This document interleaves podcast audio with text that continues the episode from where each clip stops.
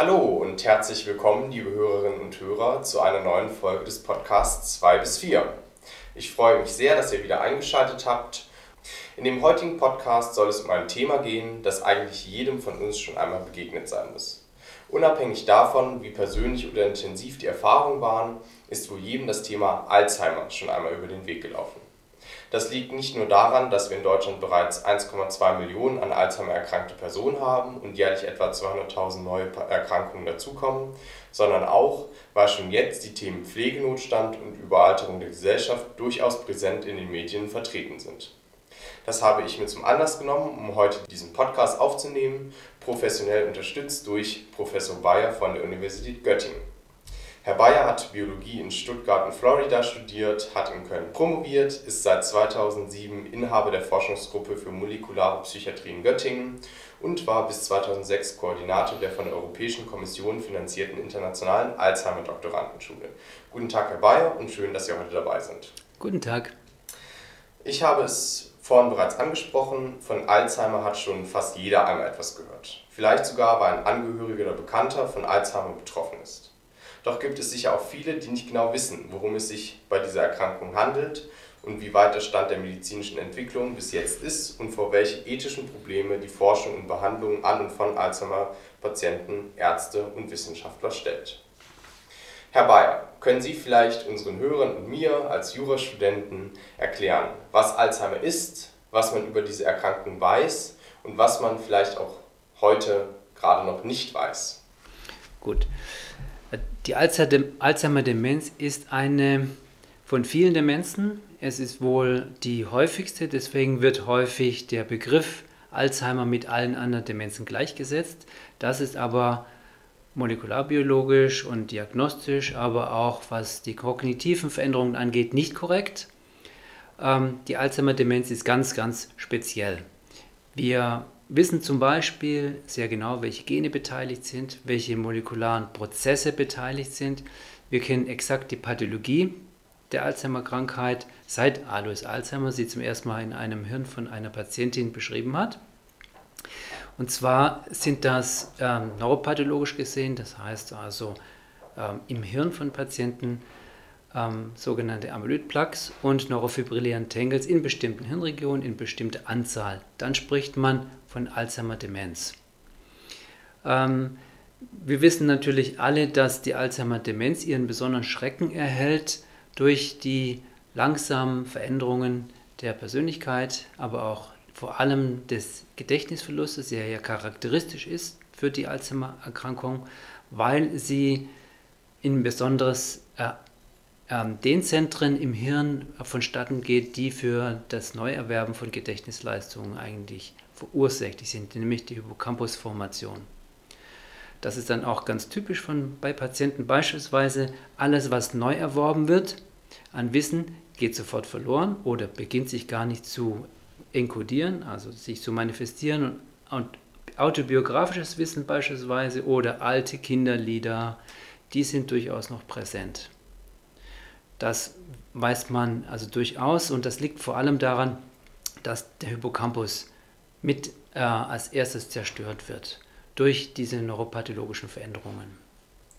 Man weiß schon offensichtlich relativ viel über die Alzheimer-Erkrankung und hat viel geforscht und hat sich auch ein ungefähres Bild von der Erkrankung gemacht. Jetzt ist mir bei meiner Nachforschung aber aufgefallen, dass es bis jetzt noch keine Heilungsmöglichkeiten gibt, um Alzheimer-Erkrankungen zu heilen woran liegt es, dass man offensichtlich schon relativ viel Wissen angesammelt hat über die Alzheimer-Erkrankung und trotzdem es nicht möglich ist, eine Therapiemöglichkeit zu finden? Das allerdings ist die entscheidende Frage.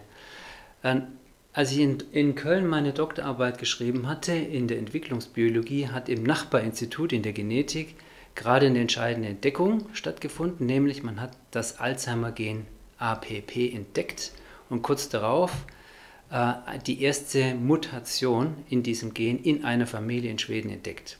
Das heißt, damals war schon klar bekannt, das ist jetzt 25 Jahre her ungefähr, dass man ein Molekül hat, das ursächlich für die Erkrankung ist, weil wenn ich eine kleine Punktmutation in diesem Gen habe, bekomme ich eine sehr frühe und sehr starke äh, Alzheimer-Krankheit. Damals dachte ich, das ist, muss interessant sein.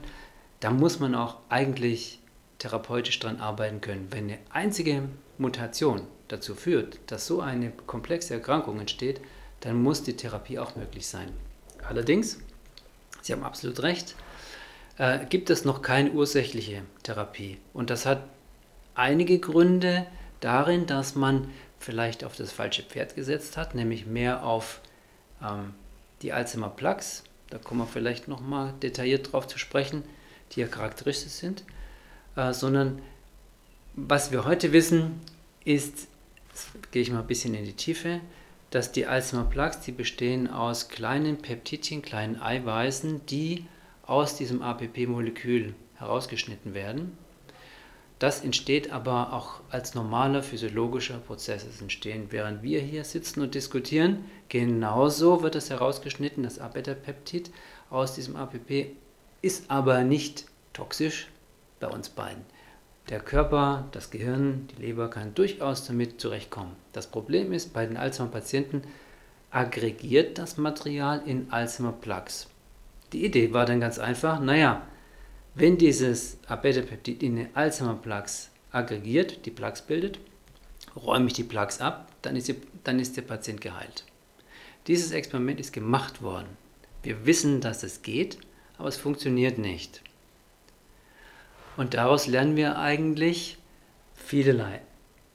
Es gibt mittlerweile Forscher, die sagen, ja, das Abetapeptid ist nur so eine Art Symptom, hat aber mit, ursächlich mit der Erkrankung nichts zu tun. Es gibt andere, die sagen, naja, die Plaques selber sind nicht ursächlich, sondern lösliche Vorläufer von diesen Plaques, während, während das Abetapeptid entsteht. Also es gibt auch heutzutage noch verschiedene Ansatzpunkte in der Forschung. Es mhm. gibt Forscher, die sich besonders die Ursache in dem und eine mögliche Therapiemöglichkeit einen Möglichkeit sehen und es gibt Forscher, die mit anderen Maßnahmen Möglichkeiten zur Heilung sehen. Welchen Ansatz verfolgen Sie in Ihrer Forschung? Also wir gehen einfach von ein paar Gedanken aus. Erstens, es gibt Menschen, die haben Gehirne, die voller Alzheimer-Plaque sind, aber ganz normal ihr Leben leben, normal arbeiten.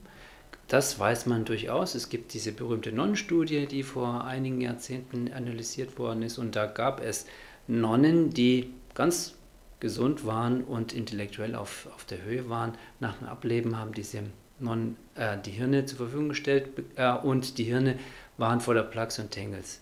Da war es schon klar, das ist diese berühmte Studie, dass die Plaques und diese Neurofibrillen nicht ursächlich sein können. Warum man das natürlich ignoriert in der Forschung, ist mir schon klar, weil jeder seine eigenen Ideen folgt, aber das ist Fakt. Der zweite Fakt ist, dass es Mutationen gibt, die dazu führen, dass mehr Abetapeptide entstehen oder aggressivere Varianten entstehen und die führen auch zur Alzheimer-Krankheit. Also die Genetik sagt eindeutig, dass Abetapeptid ist ursächlich.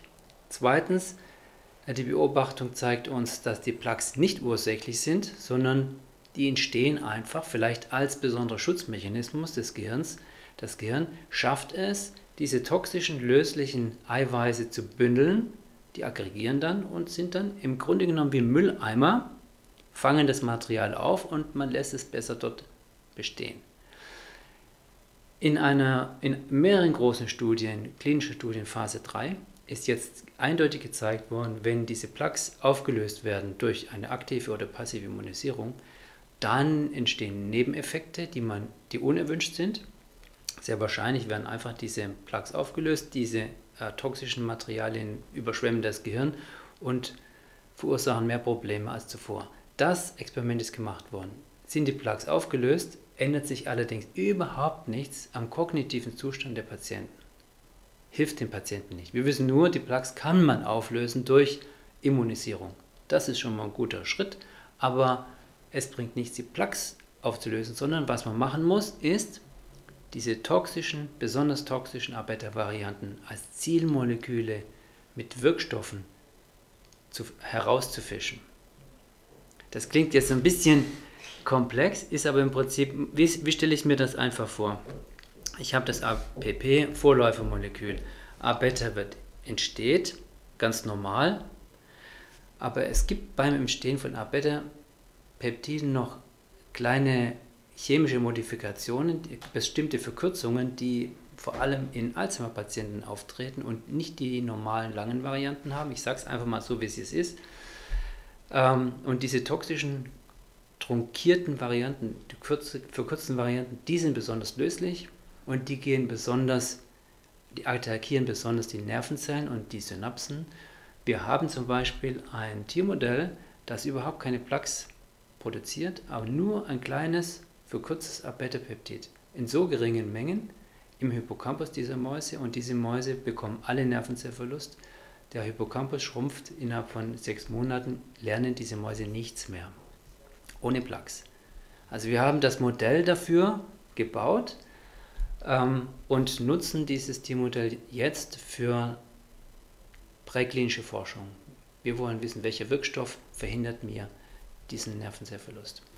Warum wird das in der großen Welt draußen bei den großen pharmazeutischen Firmen nicht so gesehen, weil die Ideen, die heute in der klinischen Prüfung sind, die sind vor 15 Jahren im Labor analysiert worden, 15 bis 20 Jahren. Es braucht sehr lang, bis Ideen aus dem Labor in die, in die Pharmaindustrie gelangen. Woran liegt das? das der, es kostet unglaublich viel Geld. Und es gibt bestimmte Schritte, die gemacht werden müssen. Erst muss die Erkenntnis gemacht werden. Dann muss diese Erkenntnis glaubhaft rüberkommen. Die Pharmaindustrie muss sagen, das ist eine Idee, die nehme ich. Und häufig wird einfach die Idee genommen von den sogenannten Key Opinion Leadern. Das sind diejenigen, die einfach das Sagen haben im Feld.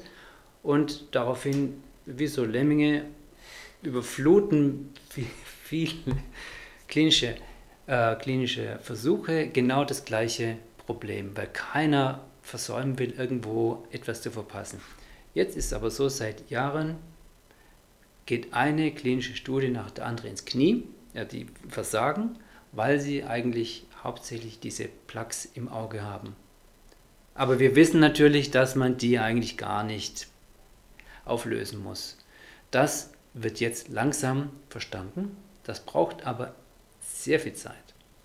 Wir haben in der Zwischenzeit andere natürlich auch, andere Ideen, die jetzt mehr und mehr in Fokus kommen. So funktioniert die Forschung. Ja. Wer sind die Key Opinion Leader im Bereich der Alzheimer-Forschung und wenn Sie hier in Göttingen eine bahnbrechende Erforschung machen, denken Sie, dass Sie die Pharmaindustrie schnell genug überzeugt bekommen, als möglicherweise nicht Key Opinion Leader dort Teilmöglichkeiten zu entwickeln? Das ist so eine schwierige Frage. Wir verfolgen einfach unsere Arbeit. Wir ähm, haben schon vor vielen Jahren, andere aber auch, gesehen, dass dieser Ansatz mit Abeta auf alle Fälle sinnvoll ist. Daran glaube ich auch immer noch fest, obwohl sehr viele Immunisierungsstudien eben versagen. Äh, und zweitens, dass die Plaques nicht ursächlich sind für die Alzheimer-Krankheit, das ist eigentlich auch schon lange klar. Aber wir haben schon eben früh angefangen, Wirkstoffe zu entwickeln, sogenannte Antikörper, die genau das können. Die können lösliche Arbeitervarianten, besonders toxische, besonders giftige, äh, erkennen, erkennen aber keine Plaques im Alzheimer-Hirn. Und äh, wir arbeiten auch mittlerweile mit äh, einer Firma zusammen in, in England, die den Antikörper, unseren letzten Antikörper, äh, lizenziert hat und für den Einsatz in human, also in Menschen, umbaut, genetisch verändert, sodass er auch zugelassen werden wird. Also wir haben schon äh, Firmen überzeugt, dass das ein richtiger Weg ist. Es dauert eben einfach seine Zeit. Wir haben jetzt sehr viel darüber gesprochen, dass es bis jetzt keine Therapiemöglichkeit gibt, um die Alzheimer-Erkrankung aufzuhalten im menschlichen Körper welche Möglichkeiten bestehen und werden heutzutage durchgeführt, um möglicherweise die Symptome etwas abzulindern, um den Zeitraum der Erkrankung etwas in die Länge zu ziehen, dass die Symptome später auftreten. Welche Möglichkeiten gibt es da heute schon, um zumindest die Symptome etwas zu lindern. Ja, das stimmt absolut. Kausal kann man überhaupt nichts machen. Das ist absolut korrekt. Der Hauptrisikofaktor ist Altern. Und ähm, es gibt Medikamentenklassen, die zugelassen sind, ähm, die aber meiner Einschätzung nach den Patienten nicht sonderlich helfen. Auch die Statistik belegt das eindeutig. Man will natürlich den Patienten helfen, man versucht auch das Beste daraus zu machen, aber im Grunde genommen ähm, sind die, ist die Wirkung dieser, Patienten, äh, dieser Medikamenten äh, sehr beschränkt. Sie können auch den Krankheitsverlauf nicht abfedern, eigentlich nur Symptome verbessern. Also, was genau können Sie?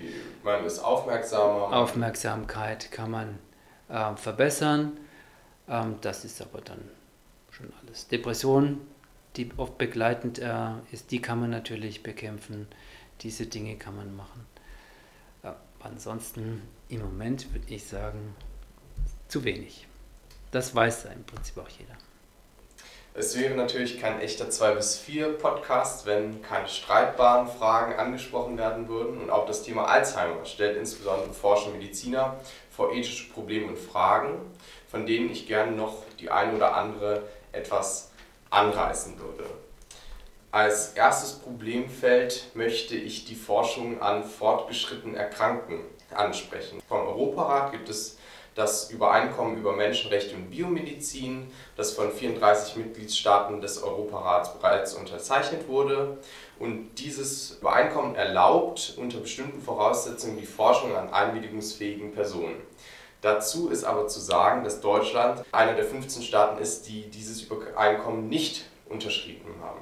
Können Sie sagen, wie die Lage gerade in Deutschland ist? Wird an Patienten geforscht, die möglicherweise selber nicht mehr einwilligungsfähig sind aufgrund ihrer Alzheimer-Erkrankung? Ich glaube, da bin ich der Falsche, das zu beantworten, weil wir ja selber keine Patienten behandeln. Wir machen präklinische Forschung. Aber was ich weiß, ähm, ähm, die, die klinischen Studien, die funktionieren, die werden häufig mit, mittlerweile, muss ich sagen, mehr und mehr mit Patienten äh, gemacht, die noch sehr, sehr früh im Stadium sind. Und es liegt einfach daran, dass man Patienten in einem mittleren Stadium oder mit einem späteren Stadium gar nicht mehr therapeutisch erreichen kann. Das weiß man mittlerweile eigentlich schon. Und versucht deshalb über Biomarker die Erkrankung möglichst frühzeitig, am besten noch in Individuen zu erkennen, bevor sie die Demenz, und zwar die Alzheimer-Demenz entwickeln. Das ist im Moment der Fokus, der Hauptfokus. Und diese Individuen zu behandeln, das möchte man am liebsten machen und das ist eigentlich das, was, wo die, die weltweite gesamte Forschung hingeht. Auch die pharmazeutische Industrie, ähm, auch die klinischen Studien. Es gibt natürlich eine Vielzahl von klinischen Studien, aber die modernsten Studien äh, nehmen fokussieren alle auf Patienten zu einem sehr, sehr frühen Stadium oder sogar noch bevor die Erkrankung ausbricht, solchen mild cognitive impaired Individuen, äh, leichte kognitive Einschränkungen, die aber noch gar keine klinische Manifestation haben, also gar nichts Großes, sondern irgendwie so ein diffuses Gedächtnisdefizit entwickeln und man dann versucht aus dieser Gruppe zu sagen, okay, ähm, 50 Prozent entwickeln vielleicht eine Alzheimer-Demenz, die anderen 50 Prozent, bei denen verschwindet dieses Gedächtnisdefizit wieder. Und das ist jetzt die Aufgabe, diejenigen herauszufischen, bei denen ich später in fünf bis zehn Jahren eine Alzheimer-Demenz sehen kann, klinisch. Das sind die Patienten, die eigentlich im Fokus heutzutage stehen. Aber können Sie sich vorstellen, dass vielleicht auch zu einem späteren Zeitpunkt Studien erforderlich sind an Personen, die schon an einer fortgeschrittenen Krankheit leiden und die möglicherweise selber nicht mehr fähig sind, darüber zu entscheiden, ob ihr Zustand für Forschungszwecke genutzt wird. Okay, es wäre natürlich für die Patienten absolut wünschenswert, könnte man helfen. Das ist ja die Frage. Man kann ja nicht. Okay. Natürlich möchte man, vor allem die Patienten wollen das und die Angehörigen wollen das. Der Gesetzgeber rennt diesem Wunsch eigentlich hinterher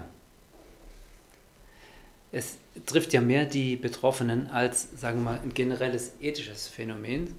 ich habe hier eine große Gruppe von Patienten, denen man absolut gar nicht helfen kann, außer eine Top-Pflege zu geben. Das ist das, das ist das Muss, was ja auch nicht unbedingt im Moment vielleicht so optimal läuft, weil einfach, Sie haben es ja angesprochen, äh, es kostet sehr viel Pflegenotstand, ist auch ein Problem in manchen Bereichen. Ähm, das Hauptproblem besteht eher darin, dass man nichts tun kann und man versucht dann auch Patienten mit in klinische Studien zu bekommen, das versuchen auch vor allem Angehörige, damit auch eventuell etwas dabei ist, das ihren Eltern, ihren Großeltern, Onkeln, Tanten helfen kann.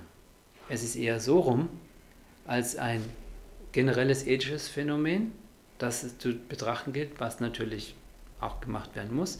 Aber wir sehen das eigentlich eher von der Patientenseite, wenn wir mal eine klinische Studie ausrufen, dann kommen so viele, die unbedingt mitmachen wollen, einfach um die Hoffnung zu haben, es könnte doch etwas dabei sein, was hilft.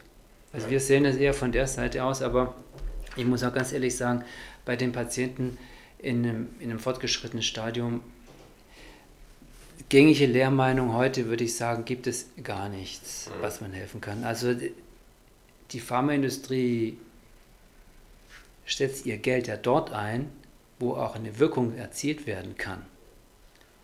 Und wenn ich jetzt schon heute eine Gruppe habe, die aller Voraussicht nach man nicht mehr therapieren kann, dann wird das im Prinzip auch nicht gemacht. Ob das dann gemacht wird oder nicht, hier und da und dort, es gibt, wird immer alles gemacht. Ja? Das ist gar keine Frage. Aber wir, also von unserer Seite, also wir, wir denken eigentlich nur darüber nach, was kann helfen und welche Gruppe von Patienten kann eventuell geholfen werden. Und wenn dann etwas hilft, dann kommt bestimmt die Frage, wem kann man dann noch helfen? Vielleicht nicht nur den leicht beeinträchtigten, sondern auch mittelschwere Grad oder auch schwere Grad. Dann ist es bestimmt auch sehr wichtig, dass man darüber nochmal intensiver nachdenkt. Mhm. Ethisch gesehen, es gibt immer diese Probleme, selbstverständlich, aber solange man überhaupt nicht helfen kann, ist dieses Problem auch gar nicht so präsent. Sie haben bereits die Hoffnung der Personen angesprochen, der Angehörigen, aber auch der Patienten selber. Das führt mich zu einem weiteren Problemfeld, nämlich die Früherkennung und Unterrichtung von möglicherweise Betroffenen. Ein Feld, was mir aufgefallen ist, was sehr umstritten ist. Denn man kann es sich gut vorstellen, man geht zum Arzt und bei einem wird Alzheimer diagnostiziert oder die, zumindest die Möglichkeit einer Erkrankung festgestellt. Und so eine Analyse macht dann natürlich viele Dinge mit ein, bloß eins für sicher, sie lässt ein und die Angehörigen nicht kalt. Da gibt es weitreichende Kritik an Tests, die bei Patienten Alzheimer-Erkrankungen recht früh feststellen, mit dem Argument, dass man, wie wir auch bereits festgestellt haben in diesem Podcast, dass man nicht helfen kann und so eine Diagnose eher Stress verursacht. Das ist jetzt etwas abseits des medizinischen Felds, vielleicht ein bisschen Ihre persönliche Meinung, aber was halten Sie davon, so früh wie möglich Personen von ihrer Alzheimer-Erkrankung zu unterrichten, auch wenn sie möglicherweise noch Jahre haben, in denen diese Krankheit nicht besonders intensiv oder kaum zu, ähm, zutage tritt? Das ist eine Fragestellung, die muss man eigentlich persönlich und individuell behandeln. Es gibt bestimmt Menschen, die wollen frühzeitig wissen, was mit mir los ist, dann kann ich mein Leben darauf einrichten. Und es gibt andere, die wollen auf keinen Fall wissen und wollen unbelastet weiterleben. Das ist eine Frage, die muss man sich selber stellen. Und die würde ich auch niemand von außen aufzwingen wollen in die eine oder andere Richtung. Das muss man beratend machen. Ähm, es gibt zum Beispiel bei eben familiärer Belastung durchaus Tests, und zwar genetische Tests, um festzustellen, bekomme ich zu hundertprozentiger Wahrscheinlichkeit Alzheimer oder nicht. Ja? Man kennt die Gene, es sind drei Gene. Wenn eine Mutation in einem dieser drei Gene stattfindet, einem von 1000 Patienten ist das so? Dann bekommen diese Patienten auf alle Fälle die Alzheimer-Krankheit, manchmal sogar sehr, sehr früh. Es gibt Fälle von mit 16 Jahren, 20 Jahren, 30 Jahren. Das ist so aggressiv, manche dieser Mutationen, das ist wirklich offensichtlich. Und dann muss man fragen, bei den familiär vorbelasteten Fällen, äh, gehe ich in den genetischen Test rein, ja oder nein? Das muss man individuell entscheiden. Das, da gibt es genetische Beratungsstellen, die das auch machen. es klingt für mich vorerst sehr plausibel, dass man das individuell entscheiden lässt und die Patienten selber sich überlegen lässt, möchte ich das gerne wissen oder nicht, aber diese individuelle Entscheidung findet ja statt in einem Rahmen, der gesetzt wird. Der findet äh, statt in einem Rahmen, in dem möglicherweise Krankenkassen solche Tests bezahlen oder eben nicht. Der, die, das findet statt in einem Rahmen, wo Ärzte ähm, vermehrt darauf schauen und schon Hinweise geben oder eben nicht.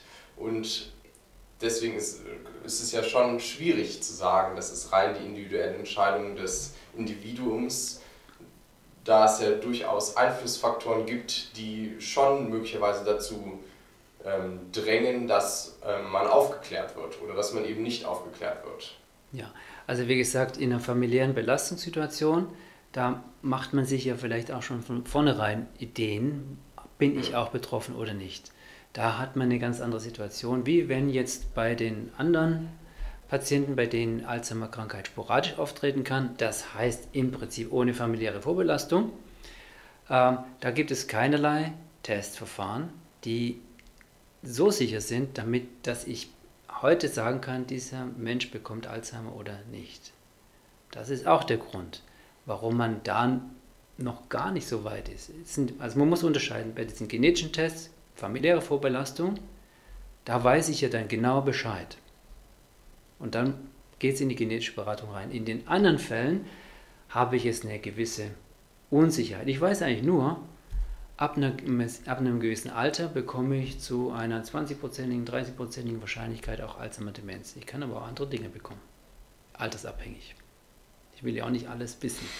Und man, keiner informiert sich so umfassend, dass alle Möglichkeiten, die das Leben so bietet, vorab beratend oder auch klinisch getestet werden. Das gibt es vielleicht im Einzelfall, aber die meisten machen es nicht. Ich würde es auch nicht machen. Also wenn ich Ihnen die Frage stelle, sollte man die Gegebenheiten schaffen, dass wenn ältere Personen zum Arzt kommen und der Arzt erkennt, okay, ich informiere mal über Alzheimer, ich biete einen Test an, lege den Patienten ans Herz, sich darüber mal zu informieren und so einen Test durchzuführen. De novo. Einem einfach ohne vorab genau. Ankündigung. Das macht keinen Sinn. Meine, es wird, glaube ich, auch so nicht gemacht. Man geht ja eigentlich nur in eine Gedächtnisambulanz als Patient oder als, als Individuum, weil irgendetwas auffällig geworden ist, weil den Angehörigen was aufgefallen ist, weil einem selber was aufgefallen ist. Die Gedächtnisleistung lässt nach, ja, die Persönlichkeit verändert sich etwas. Dann gehe ich ja auf Anlass zum Arzt und, und in, in diesem Setting werden verschiedene Testverfahren angeboten. Also psychologische Tests, Alzheimer-spezifisch, aber auch einfach nur demenzabhängige Tests. Äh, es gibt Liquor-Analysen, Nervenwasseranalysen, die man heranziehen kann. Äh, es wird auch hier in der Universität Medizin Göttingen herangezogen. Dann gibt es noch Neuroimaging-Verfahren, also äh, Glukosemetabolismus beispielsweise. Und alle diese Tests zusammen können immer nur noch eine gewisse Wahrscheinlichkeitsvoraussage treffen.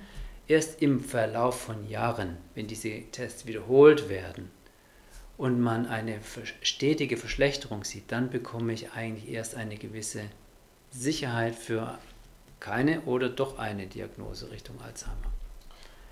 Und würde sich diese Ansicht verschieben, wenn wir jetzt in Zukunft ähm, Medikamente zum Beispiel hätten, um Alzheimer-Erkrankungen früh anzugreifen und möglicherweise ähm, zu beseitigen? Also ich stelle jetzt mal den Vergleich Brustkrebs, wo ja allgegenwärtig ist, dass Leute sich selber testen sollen, mhm. möglicherweise auch halbjährlich oder jährlich zum Arzt gehen, mhm. dort abgetastet werden und dort eben sehr doll sensibilisiert wird für dieses Thema. Können Sie sich das dann auch vorstellen? Also Gutes Beispiel. Je früher diese Krebsart entdeckt wird, desto höher die Heilungschance. Das weiß man. Jetzt, wir setzen mal voraus, dass äh, eine sogenannte Aktivimmunisierung bei Alzheimer-Patienten wirkt. Aktiv bedeutet, ich macht das eigene Immunsystem fit, gegen genau diese toxischen Abetapeptide vorzugehen. Ich produziere eigene Antikörper, die diese toxischen Abetapeptide neutralisieren. Das gäbe es jetzt, wir setzen das voraus, dann bin ich sehr sicher, dass man sehr viel früher zum Arzt geht, als vielleicht nötig und es wird dann vielleicht auch Reihenuntersuchungen geben. Das wäre dann von Vorteil, sodass man die gesamte Population, die gesamte Bevölkerung schützen kann gegen diese Art von Demenz, wenn es diese aktive Immunisierung geben würde. Daran wird auch gearbeitet, wird auch geforscht. Äh, das wäre natürlich enorm erfolgreich, weil es kostengünstig wäre und viele potenzielle äh, gefährdete Menschen treffen kann. Und vor allem auch solche, die nie Alzheimer bekommen. Bei einer aktiven Immunisierung hat man kaum Nebenwirkungen zu erwarten. Okay, also hängt es vom Stand der medizinischen Entwicklung ab, können uns, glaube ich, am Ende darauf einigen. Dann möchte ich noch ganz kurz einen letzten Problemkreis ansprechen, über den wir sogar schon einen ganzen Podcast auf diesem Kanal ähm, hochgeladen haben, nämlich das Problematikum der Tierversuche. Können Sie vielleicht ähm, sagen, wie wichtig Tierversuche für die Alzheimer-Forschung sind, ob sie essentiell sind und ob es möglicherweise Alternativen gäbe?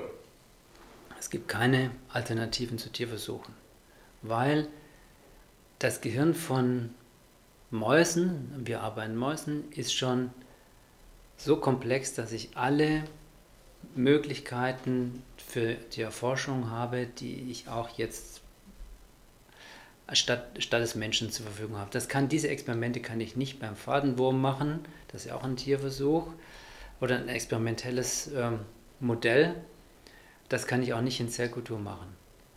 Weil alleine diese zum Beispiel eingangs besprochenen toxischen Abeta-Varianten, die entstehen nur im Hirn von Organismen, die entstehen nicht in der Zellkultur, die entstehen auch nicht in Zellkulturaggregaten, Organoiden, die entstehen wirklich nur im, in der Wechselwirkung langfristig über Monate und nicht akut wie in der Zellkultur. Dazu brauche ich Zeit, dazu brauche ich äh, molekulare Veränderungsprozesse, die es auch nur im Hirn gibt. Und vor allem, wenn ich sie nicht kenne, dann kann ich gar nicht voraussagen, was brauche ich in der Zellkultur, um das nachzubilden, was mir im Hirn, was im Hirn im Prinzip essentiell ist. Gerade wenn ich es nicht kenne. Wenn ich dann irgendwann alle Mitspieler kenne, kann ich mir durchaus vorstellen, dass auf Tierversuche weitgehend verzichtet werden kann. Aber solange das noch nicht der Fall ist, muss ich im Prinzip in diese, das, das Hirn auch von Tieren nutzen, damit die mich als Forscher Instrum, äh, äh, belehren können, was ich brauche oder was nicht, um eine Therapie zu entwickeln. Auch beispielsweise äh, aktive passive Immunisierung geht nicht in der Zellkultur. Dazu brauche ich ein Immunsystem. Immunsystem hat nur ein Tier. Okay, es gibt trotzdem, trotz äh, dessen, das, was wir auch in dem letzten Podcast angesprochen haben, dass es möglicherweise Bereiche gibt, in denen nicht auf Tierversuche verzichtet werden kann, gibt es durchaus in der Bevölkerung viele Leute, die eine totale Abschaffung von Tierversuchen für gut ähm, befinden. Wie würde sich das auf die Alzheimer-Forschung auswirken? Die Alternativen wären, gleich mit Menschenversuche anzufangen. Das ist wirklich keine Alternative in der, in der medizinischen Forschung. Kosmetische Forschung ist wieder was ein ganz anderes, ganz andere Situation. Aber ich glaube, die Tierversuche in der medizinischen Forschung werden durchaus auch als hilfreich angesehen. Zumal der Gesetzgeber, auch weltweit, immer die Tierversuche erforderlich macht. Das ist zwingend Voraussetzung, dass überhaupt ein Medikament entwickelt werden kann. Aber eine Alzheimer-Forschung in Tierversuche ist im Moment so gut wie unvorstellbar. Ja, vorstellen kann man sich vieles, aber solange ich überhaupt keine Möglichkeit habe, ähm, Wirkstoffe zu testen und ich habe keine Wirkstoffe für Patienten, muss ich alles machen. Man kann auch auf Tierversuche verzichten, das wird auch zum Teil gemacht. Auf diese Wirkstoffe muss, wollen wir auch warten, aber im Endeffekt ist es immer so, auch jeder Wirkstoff, der auch de novo aus dem, aus dem Rechner beispielsweise kommt, wird im Tierversuch erst vorgetestet, bevor er irgendeinen Menschen sieht. Das ist zwingend Voraussetzung. Also auch im toxikologischen Test zum Beispiel äh, vorherzusagen, das möchte ich mal sehen, dass man irgendeinen Wirkstoff ohne Tierversuche in Menschen bringt. Und dann gibt es erhebliche Nebenwirkungen unter Umständen. Die, die Alternativen würde ich gerne sehen. Die sehe ich nicht. Lieber würden wir auch keine Tierversuche machen. Gerne. Wenn wir wissen, wie es ohne geht. Ich weiß nur nicht wie. Gut, dann kommen wir jetzt schon zum Ende des Podcasts und ich möchte gerne eine letzte Frage stellen, die jetzt natürlich sehr spekulativ ist, aber im besten Fall, was würden Sie sich vorstellen, wenn Sie eine Prognose abgeben könnten, ähm, wann finden wir eine Therapiemöglichkeit für Alzheimer, die den, die Alzheimer-Erkrankung heilt oder zumindest ähm, pausiert und sich nicht verschlimmern lässt? Ich spreche mal von dem Wunsch. Mein Wunsch ist, dass unsere Forschung zu einem Wirkstoff führt. Wir sind schon ziemlich weit fortgeschritten mit dieser Firma zusammen in England. Mein Wunsch ist, dass wir relativ zügig innerhalb von wenigen Jahren diesen Wirkstoff in Patienten testen können. Und wenn es klappt, geht es schnell. Dann sind es vielleicht fünf Jahre. Mhm. Wenn nicht, dann kann das noch sehr lange dauern. Aber die Taktung, die wir jetzt im Moment vorsehen, ist fünf bis zehn Jahre mit unserem Wirkstoff. Das sind doch sehr gute, positive Aussichten, würde ich meinen. Und bedanke mich bei Herrn Bayer sehr für das Gespräch heute. Ich bedanke mich bei den Hörern fürs Zuhören. Ich hoffe, dieser Podcast hat euch gefallen. Ihr schaltet bei der nächsten Folge ein und wir freuen uns natürlich immer für Rückmeldungen unter bis4.web.de. Da könnt ihr uns Anregungen schicken, da könnt ihr sagen, was hat euch gut gefallen, was hat euch nicht so gut gefallen und möglicherweise auch Themenvorschläge machen, die wir dann gegebenenfalls aufgreifen. Noch einmal vielen Dank fürs Zuhören und tschüss. Gerne, bitte schauen.